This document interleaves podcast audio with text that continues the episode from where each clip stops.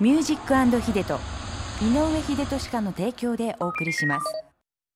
ここからは北九州市小倉北区井堀にあります井上秀俊家の院長井上秀俊先生と一緒にお送りしていきます。はい、秀先生おはようございます。よろしくお願いいたします。さあ11月も最後の日曜日となりました。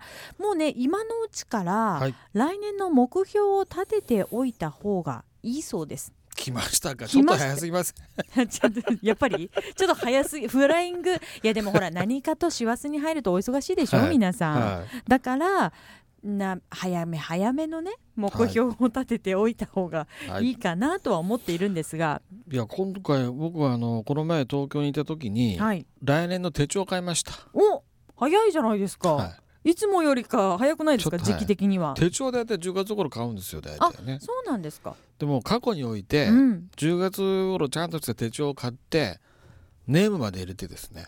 え井上秀人って？そうそうそしたら今度それをあれに使おうと思ってもう全然使わずに1年過ぎたりとかね。ちょっと。使ってくださいよ。そういうことがあったんですよ過去において。お名前まで入れているのそう。にじゃあ今年ももちろんお名前入りの。入れました。入れたんですか、はい、何色の手帳で？黒い色。黒革の手帳じゃないですか。そしてね、はい。それはだからもう1年ごとにもう完結する手帳にしたいんですこん今回は。はい。今まではうん。バインディング式でねはい。変えれる、うん。でもねあれね使わないんですよね 何枚。ちょっと待ってください。今まいでろいろ、バインディングので買ってたにもかかわらず、うん、そ毎回だったんですか？ういやなんかね続かないんですよ言っていいですか？秀先生私バインダータイプなんですけど、はもう15年同じ手帳ですよ。私もだからそろそろ それこそ買い替えようかなと思ってるぐらいなんですけど15年バインダーのやつ使い続けてますけどね。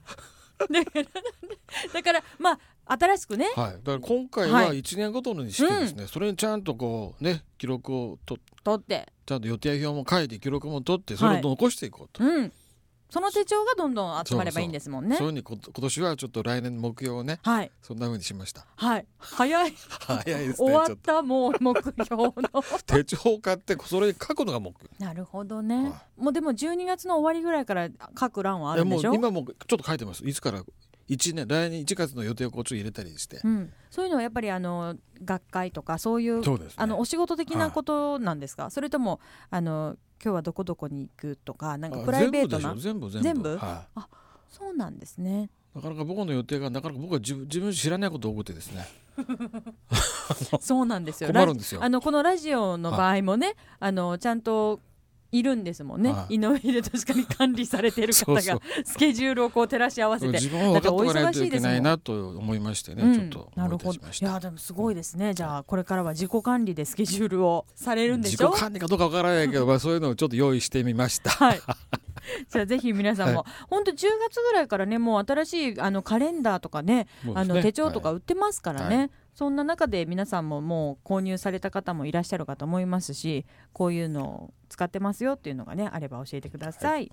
であと目標といえばですよ、はいまあ受験生はもちろん今の時期やっぱもう合格はいっていうのが目標じゃないですか。はい。そこでまた今日はですねあの秀人先生の子育て論的な感じでやっぱ3人のお子様を立派にと育てられました。あはあはあ。親御さんを代表としてといいますか。まあ受験生とその家族へこの時期の過ごし方。そして年末年始の勉強への取り組み方うんうん。などをね教えていただきたいなと思ってるんですが改めて、これはですね、はい、その目標をしっかり持って、うん。もう絶対にそれに完結するんだと、うん、その強い信念を持つことが大事ですね。それは親御さんが分かってことですか？本人が？全て本人次第。その目標を持ってなかったらどういうふうにアドバイスしたらいいですか？ダメですももうもうダメですう。は目標ない人はダメですね。じゃあ目標を持たせるように、自分が自分にとってこれをこうするぞとかこうしたいとかいうねうん、のを目標にすべきなんですよ。はい、それ親から言われたとかじゃなくてねん。自分がこうするんだと。うん、でそれを目標を持ったらそれに向かって一生懸命やるべきですよ。うんうんうん。自分の能力能力の全てを費やして。うん。その時にその時にね大事なのはただがむしゃらにやればいいってわけじゃないんですよ。うん。と勉強に関して言うとやっぱりねスケジュール立てていくと。へえそれ一日のスケジュールでいいんですか？それとも1週間とかあの期間的な1か月とか？それはねあの先々のことを大雑把でいいんですよ。うん。その日のスケジュールうん。をそのその日の最初の時に決めるんですよ。はい。何時から何時までこれをしてね、うんそこで例えば10分休むとかね、うん。自分でちゃんと休む時間もちゃんと記録、まあ、予定に入れていくわけですね。ずっと勉強しっぱなしじゃダメだってことなんですね。そこら辺のこうそのやりくりの仕方っていうかそれをちゃんとやって、うん。そして睡眠は十分とってほしいと。睡眠は十分と絶対いるんですよ睡眠が。何時間ぐらいですか？適当あの適当な時間というか最低でも6時間。最低6時間。6だから12時まで勉強して6時に起きるというパターンね。これが一番いいうんああなるほど。ほうほうだからほう。ほう11時に寝て6時に起きてもいいんですよ、うん。じゃあ6時起きを皆さん目指してそれにやっぱりね挑戦して、朝早く起きなきゃダメですね。早起きでね。早起き。で朝起きてからまたちょっと学習するっていうのもいいっておっしゃってましたもんね。朝6時に起きてちょっとねあの、まあ、これは僕のやり方だったけどとにかく前の日っていうのはこうなんか覚えたりするわけですよね、うん。僕らの頃覚えないといけない試験がありました。そしたらその前の日までに覚えないといけないことをちゃんとリストアップしとくわけです、うん。で前の日というのはただ覚えるだけなんですよ、うんうんうん。それで睡眠するわけ睡眠するんです。よ寝るん。です、はい寝る。で寝てる間に自分では気がつかないけれども自分が覚えたことが頭の中整理整頓されていくんですよ。ね睡眠学習っていう言葉もあるぐらいですからね。そしてですね朝起きて起きたらみんな眠いんですよ、うん。眠いんだけれどもそこでその昨日の前の日に覚えたことをもう一回やるわけです、うん覚え直すわけ。はい。そしてその後ですね、はい。試験を受けるわけ。そしたら頭の中により入っていると。だうんそう。大体あの目目を目を覚まして3時間ぐらいしないと脳が働かないっていうからうーん。9時から試験だったら6時に起きなきゃ起きなきゃいけないということでだからそういうスタイルで日頃からやっとくんですよ、うん。毎日ね。身につけてたらいいですよね。そうそう。だから今日徹夜して明日一日寝ておくとうん。いうようなやり方はよくないんだと。はいいうことを申し上げたいですね。ありがとうございます。スケジューリングを立てて、えー12時に寝て6時に起きる早起き、最低6時間は必ず寝てください。